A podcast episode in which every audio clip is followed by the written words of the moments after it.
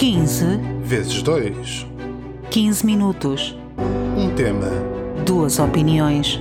Todas as quintas-feiras, aqui na sua RLX. Ora, sejam bem-vindos ao 15 vezes 2. Como sempre, cá estou eu, Sérgio. E eu, Alexa. E antes de mais, bom ano a todos e bem-vindos a este 2022 que esperamos melhor que 2021. E por isso mesmo vamos agora fazer o nosso resumo do que foi 2021. Queres começar, Alexa? Exatamente, então, como é da praxe, como é eh, um clichê em todos os lados, uh, vamos uh, começar o novo ano a fazer um resumo daquilo que foi o ano antecedente. Ora, que dizer de 2021? Eu uh, resumiria o, o ano 2021 chamando-lhe 2020B.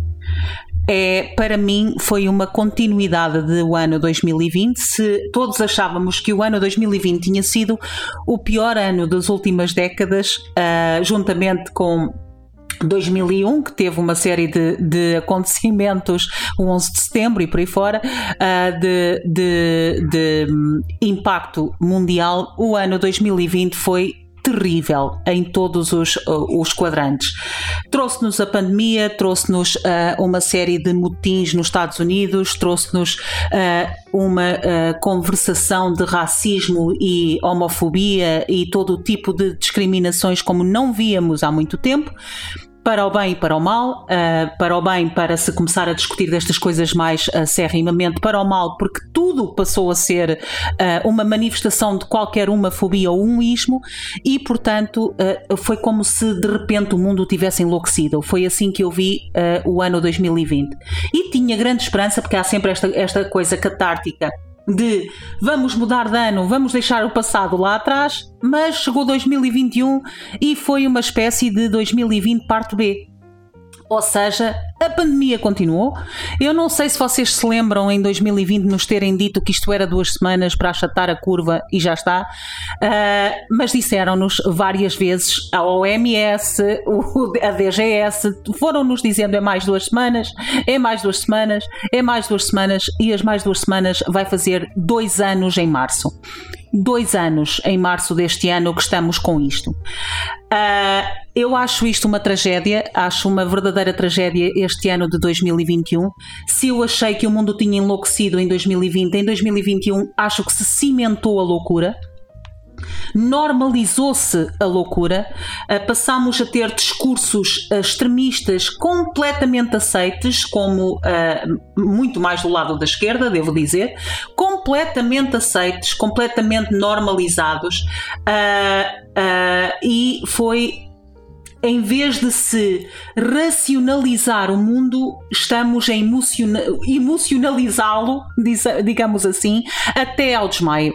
Se nós vivíamos numa altura, durante décadas, uh, em que uh, as emoções eram para se esconder, e isso era errado, e quem ia ao psicólogo eram os maluquinhos, e isso era um preconceito totalmente errado, pois o pêndulo balançou até a. Uh, o outro extremo e agora estamos na era que qualquer fragilidade é recompensada, que as pessoas querem sofrer de patologias e ser vítimas de qualquer coisa e isto não é nem, tão, nem pouco mais ou menos mais saudável do que a visão que tínhamos antes.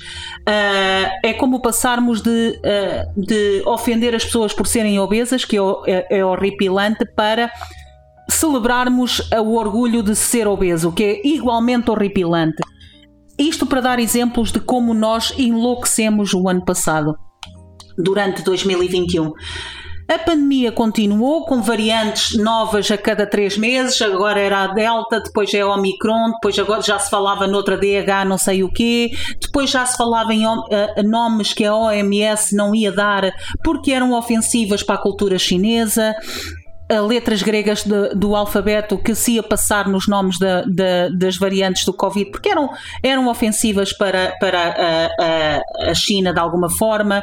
Quer dizer, se isto não vos diz nada, então não sei. Uh, a, a Austrália que perdeu totalmente a noção do que é uma democracia e ninguém noticia nos, nos jornais, que eu acho absolutamente genial. As pessoas que questionam a serem catalogadas imediatamente como negacionistas, como se fizessem parte do mesmo grupo que é o grupo que nega que sequer existe o Covid. Só esses é que são negacionistas, meus amigos, não há mais ninguém, a não ser as pessoas que negam a existência do corona. Os outros não são negacionistas, nem tampouco aqueles que recusam a vacina. Falar-se de passos sanitários, de mandatos de vacinas, os Estados Unidos a caírem à nossa frente com buracos orçamentais uns atrás dos outros, os estados de Nova York e de Los Angeles completamente arrasados pela pandemia e pela pobreza, o não uh, desacelerar das medidas restritivas, o uh, terminarmos o ano com medidas que não fizeram sentido nenhum, como vamos abrir casinos e hotéis para festas de final de ano, mas fechar bares e discotecas, porque aparentemente o vírus uh, aos hotéis não vai, não é? Isto tem, paga-se caro, não se vai aos hotéis. O vírus só vai onde é barato, que é discotecas e bares. Portanto, mais uma vez, penalizar uma indústria que há dois anos quase que não ganha um tostão, uh, mais uma vez penalizar a restauração, que agora é teste mais certificado, agora não é, né, não é preciso o certificado, é só dois testes, depois não é preciso dois testes, é só um, é só um teste ali, PCR, mas não é o outro que é. Bom, as coisas contradiziam-se a todo momento. A OMS, a uma dada altura, vem dizer: olha, parem de dar terceiras doses de vacinas, vamos apostar em vacinar os países do terceiro mundo, como Índia, como o continente africano. Depois não, depois vamos todos investir na terceira dose no, em Portugal, não só para a população que é a população de risco, que sempre se soube, que são as pessoas idosas e pessoas com, com problemas ao nível uh, congénitos do coração, diabetes, etc. Não, agora é, não se sabe, é para toda a gente, não é para toda a gente. Esta terceira dose é o quê? Quais são os efeitos a longo tempo uh, de estarmos a tomar doses de vacinas de X em X meses o quase uma a cada três meses ou a cada quatro meses, ninguém sabe, ninguém sabe. E se se questiona isto, é-se negacionista, é-se tratado como se fosse um ignorante, uh, como se e é-se tratado com absoluto desprezo. Uh, depois vemos estas manifestações na França em que as pessoas dizem que estão privadas da sua liberdade e vêm jornalistas dizer não, não, isto são pessoas negacionistas, como se nós não estivéssemos fechados em casa há dois anos, privados da sua liberdade, sim. Se é legítima a razão para que estamos privados ou não, isso é outra conversa, mas é um facto que estamos privados da liberdade. Ponto. Isso não é discutível. O que é discutível é se é legítimo ou não é legítimo. Isso é outra conversa.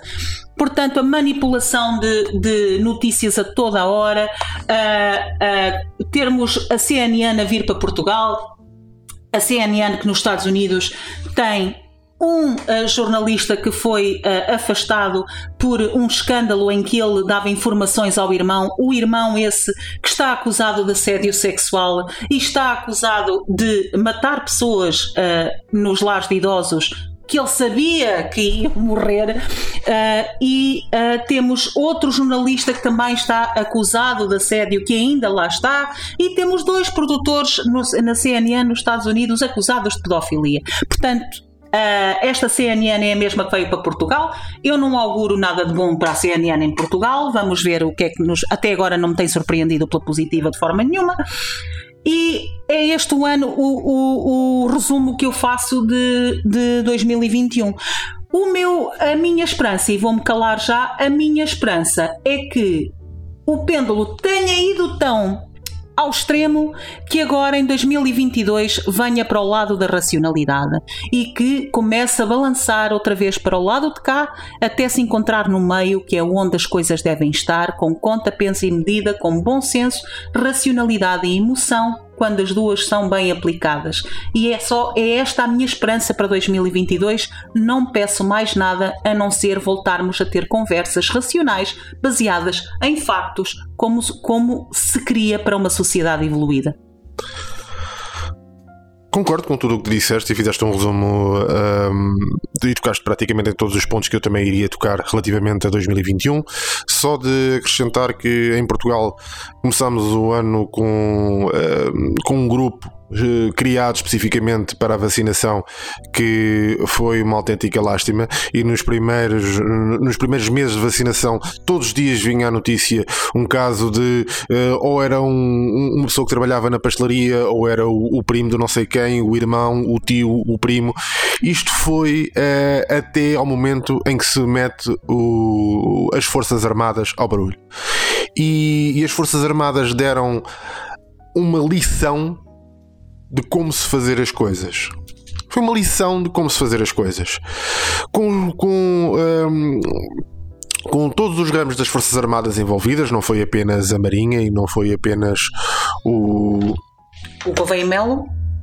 Não foi apenas o Gouveia Melo, portanto, foi todo, todos os ramos das Forças Armadas que fizeram parte uh, do circuito de distribuição e que se encarregaram de fazer a distribuição e a coordenação dos centros de vacinação. Vimos uma mudança astronómica e que uh, deveria ser alvo de, de, de, de, reflexão por parte da, da classe política uh, que temos no, no país porque foi vergonhoso o, o, início vergonhoso e desastroso o início da vacinação em Portugal. Depois temos as tais informações contraditórias ao longo do ano, uh, a tal questão da, da vacinação, terceiras doses, não terceiras doses, uh, o, o, apelo constante da OMS que, que já, já uh, confesso que a mim já começa a mexer e já me começa a irritar um pouco, que é a OMS dizer para os países enviarem vacinas para, para a África isso é muito giro, mas todos nós sabemos qual é que é a realidade daquilo que é enviado para a África e a realidade daquilo que chega efetivamente a quem tem necessidade. E o que acontece é que a maior parte das vacinas que são enviadas, e uh, com conhecimento de causa, por exemplo, para Angola, não chegam às pessoas que deveriam chegar. Portanto, não chegam, pelo, pelo meio perdem-se, aparecem no mercado negro, etc. Não se sabe em condições é que chegam ou deixam de chegar, não se sabe em condições é que são armazenadas. Portanto, se a OMS quisesse efetivamente fazer alguma coisa, que não faça apelos destes que não, que não, que não têm qualquer efeito, e eles sabem perfeitamente que não têm, portanto, que façam uma coisa, juntem-se às Nações Unidas, falem com as Nações Unidas e arranjem uma forma de entrar por África e garantir a real distribuição das vacinas nas devidas condições e se não houver capacidade dos países de, de, de acolher, ou se não houver, eh, se os países não quiserem a entrada uh, da, da, da NATO nesses sítios para fazer a distribuição, muito bem, é entregue à fronteira e uh, que resolvam depois dar ou não dar é, é, com eles. Agora, o que não podemos fazer é continuar com estes pedidos de alguém tem que fazer alguma coisa quando deveria ser a Organização Mundial de Saúde a indicar efetivamente o que é que se deveria fazer. Portanto, esta coisa de se precisarem, eu mando chamar alguém, é uma atitude que uh, da OMS perante as outras todas, que é, é muito difícil para as pessoas compreenderem como é que é feita a ciência. Ninguém, as pessoas não estão habituadas a, a, a verem ciência a ser feita à sua frente sobretudo no que toca à saúde. As pessoas estão habituadas a comprar um medicamento e saber que aquele medicamento faz o efeito X. E acabou. E é, e é isto que, que, as, que, as, pessoas estão habituadas. Quando partimos de uma política de comunicação eh, constante, em que a ciência o que nos vai dizer é, numa fase inicial, tu vais tendo conhecimento diariamente, eh, consoante vais analisando mais casos. O que é que acontece? Tu todos os dias podes ter informação contraditória. Então o que é que se faz? É aguarda-se a comunicação. Se sabemos que numa fase inicial toda a informação que nós vamos tendo vai poder contradizer a informação que tínhamos no dia anterior, então se calhar temos que espaçar o, o, o tempo com que damos a informação cá para fora. Porque estar constantemente a dizer que uh, ah, agora a vacina é para, uh, é para mulheres uh, ou para homens com mais de 65, é, não é para mulheres, é para crianças, não é para crianças, é para, é para mulheres, mas que não estejam grávidas, é para homens com menos de 25. Isto é ridículo. Isto é absolutamente ridículo. É uma forma péssima e tira toda a credibilidade à OMS, mesmo que, e atenção, mesmo que seja o processo natural. Aqui trata-se apenas de uma questão de comunicação. E a comunicação pela parte da OMS foi horrível, foi péssima. Depois temos um Portugal desgastado e temos as pessoas à frente da saúde desgastadas. Neste momento, tanto a Marta Temido como a, a Graça Freitas. A Graça Freitas já estão num total uh, descrédito, num total, uh, penso que derivado do cansaço de toda esta situação, mas Uh, neste momento já não há clareza nessas pessoas. Porquê? Porque temos todos os especialistas a dizer: ok, estamos, temos a Omicron neste momento, a Omicron é. Embora seja, se calhar custa um pouco dizer isto, mas a Omicron é a variante que vem efetivamente salvar os serviços nacionais de saúde. Porquê? Porque, embora contagie muita gente, um, a probabilidade de se contrair uma doença grave com o Omicron é muito, muito inferior àquela que tínhamos na variante Delta e a que tínhamos na variante anterior, na primeira variante de Covid. Portanto, neste momento, isto é uma salvaguarda. E isto, somando ao facto de já, de já termos uma, uma estirpe que é a combinação de, do vírus natural da gripe, do vírus normal da gripe com o vírus da corona, que não se esqueçam que também é um vírus da gripe, que apelidaram de florona isso é exatamente segue os, os, padrões normais da evolução de um vírus, tal como foi a influenza, a gripe espanhola. Portanto, isto significa que se vai tornar endémico e que se está a tornar endémico, e esta é a altura de começarmos a abrir. Chega de medo, chega de andar com quartas e quintas doses já, já em mente a pensar no futuro. Chega. Neste momento é o momento ideal para abrirmos, para voltarmos à normalidade, para adotarmos algumas das medidas que foram hum, criadas e que se podem manter para o resto dos nossos dias, como se a pessoa está constipada ou se tem gripe, usar uma máscara quando está no, nos transportes públicos, quando está, um, por exemplo, se estiver num, num, escritório a falar com mais gente muito próxima. Portanto, é uma questão de civismo, mais do que outra coisa, é uma questão de civismo. Os japoneses já o fazem aos anos. Portanto, é uma questão de civismo. Só. Desinfetar as mãos quando se anda em transportes públicos é uma questão de higiene e se não fariam antes, uh, devem o fazer uh, sempre. Mas uh, devemos esperar, a minha grande esperança é que o ano de 2022 se acabe efetivamente com os outros extremismos que falaste, se acabe também com esta ideia e esta política do medo relativamente ao vírus. O vírus é um vírus da gripe, é um vírus mais grave do que uma gripe comum, certo? Uh, mas neste momento, a variante que temos neste momento já tem muito menos casos graves e atenção, o vírus normal da gripe também mata, não é só o coronavírus. E já para não falar que fechar um, os serviços nacionais de saúde para o coronavírus, isso então mata muito mais pessoas.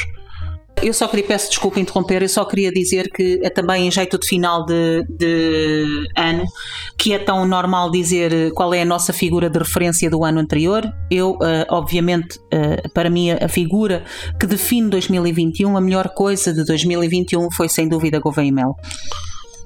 Obrigada, Gouveia e Melo, pelo que fizeste e uh, por teres posto Portugal, uh, marcado a, a, diferença de Portugal no mundo, pela, por uma vez na vida, pelas boas razões. E assim terminamos então mais um 15 vezes 2. Para a semana cá estaremos novamente com mais um tema, 15 minutos e duas opiniões. Até para a semana. 15 vezes 2. 15 minutos. Um tema duas opiniões. Todas as quintas-feiras, aqui na sua RLX.